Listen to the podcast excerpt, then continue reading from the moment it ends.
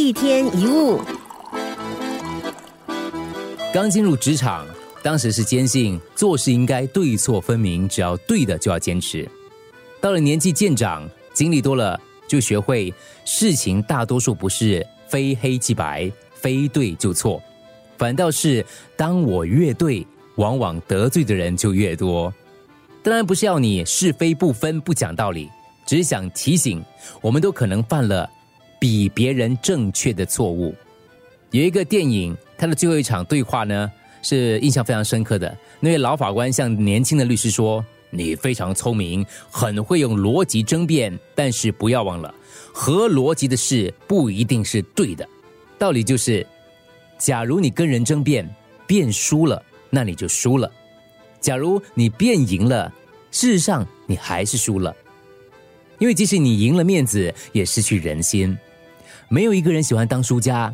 当你证明你是对的，你认为他就会认同你吗？你以为他会感激你？因为你否定了他的智慧跟判断力，打击了他的自尊跟自信，伤害了他的感情。所以，无论你用什么方式指出别人的错误，都可能带来一些不利的后果。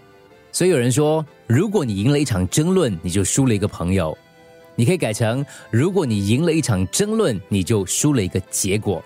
赢了朋友，赢了伴侣，赢了客户或上司，你是真的赢吗？不管是西瓜掉在刀子上，还是刀子掉到西瓜上，永远是西瓜被切开。